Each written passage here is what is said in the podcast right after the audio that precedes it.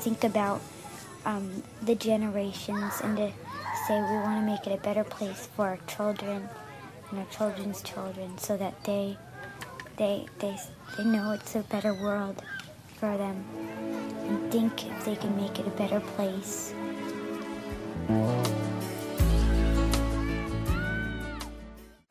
Olá, bem-vindos a mais um episódio do podcast Sonhar e Realizar está ao alcance de todos. Nesta altura de quarentena, de incerteza, de medo, é ainda mais essencial munirmos-nos de tudo o que seja positivo, de tudo o que nos mantenha numa vibração positiva e elevada. Então, o meu convite é deixar as más notícias de lado, deixar aquela contaminação com o lado negro desta situação de lado e sonhar um bocadinho, porque se tudo correr bem, depois disto ainda haverá vida e durante isto continua a haver vida, portanto, vamos lá. Então, como quando entrevisto alguém gosto de estar com a pessoa, o episódio desta semana não será uma entrevista, e sim um resumo da história incrível do homem que veio de completamente falido para multimilionário. É uma história do caraças mesmo, acreditem. E a história é de quem? É de Chris Gardner. Atualmente, Chris Gardner é investidor, corretor de bolsa, escritor e empresário. No entanto, nem sempre foi assim. A sua infância foi difícil. Não conheceu o pai e viveu com a mãe e padrasto que a violentava e aos seus irmãos. Depois, já em adulto, com mulher e um filho, trabalhava em pesquisas no Hospital de São Francisco, mas infelizmente vivia sufocado com contas em atraso e por mais que ambos fizessem e trabalhassem, o dinheiro não chegava para pagar as contas. A sua esposa estava cansada desta situação, cansada de ter contas em atraso, de não ter dinheiro para pagar nada e estava sempre a pressioná-lo para fazer mais, para arranjar outro trabalho, para ganhar mais. Então, com essa pressão, um dia, ao ir para o trabalho, Chris Gardner passa por um senhor a sair de um Ferrari vermelho e pergunta-lhe o que é que ele fazia da vida. Ao que ele lhe responde que é corretor da bolsa. Também conseguiu descobrir que para ser corretor não precisava de curso superior e que na empresa onde esse senhor trabalhava iam abrir estágios para as pessoas se poderem tornar corretores de bolsa.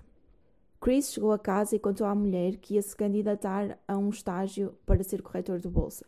A mulher, cansada de viver sempre naquele sistema e não acreditando que o marido pudesse ter sucesso, deixou-o.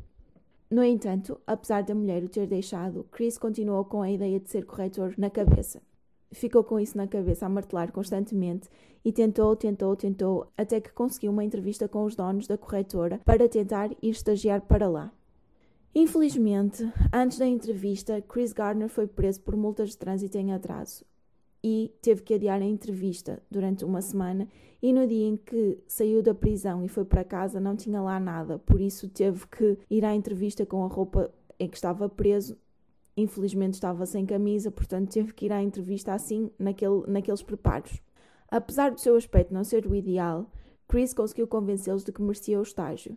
Mesmo sem camisa, eles permitiram-lhe estagiar na empresa e começa assim a sua jornada para se tornar corretor de bolsa. Durante essa jornada, Chris já não tinha casa por não conseguir pagar as contas e ficou com o filho de um ano e meio a seu encargo devido à mulher tê-lo deixado. Chris viu-se obrigado a dormir na rua, debaixo das mesas da empresa onde estava a estagiar, na casa de banho da estação de comboios da cidade, em abrigos para sem-abrigo. Foi realmente uma altura em que Chris lutou o mais possível para se manter focado na sua tarefa, focado no, no objetivo de conseguir ficar a trabalhar naquela empresa.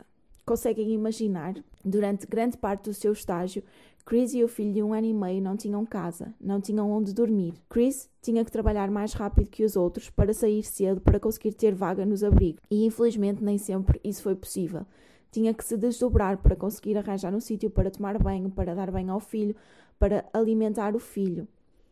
O pouco que ele ganhava no estágio era para pagar a comida, as despesas do filho e as deslocações de autocarro. Sempre que podia, poupava algum para ter para alguma emergência que acontecesse e assim viveu durante praticamente todo o estágio. E ainda tinha de estudar. Chris esforçou-se e no final conseguiu passar no exame com destaque e arranjar emprego.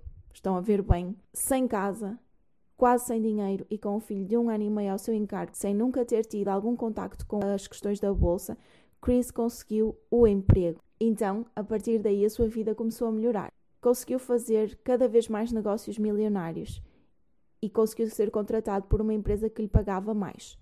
E conseguiu, inclusive, mudar-se para Nova York para a sede dessa empresa. Chris já era uma referência no mercado de ações. Depois de cerca de seis anos do início desta jornada, Chris fundou a sua empresa, Gardner Rich Co., que cresceu, cresceu, cresceu, e ele conseguiu vender uma parte minoritária dessa empresa por 300 milhões de dólares. Incrível, não?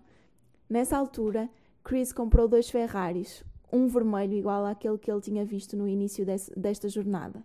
E, mais importante que isso, Chris ajudou muito a mãe dos seus filhos, apesar dela o ter abandonado, e, melhor ainda, investiu 50 milhões de dólares no projeto de solidariedade em São Francisco, criado por Cecil Williams,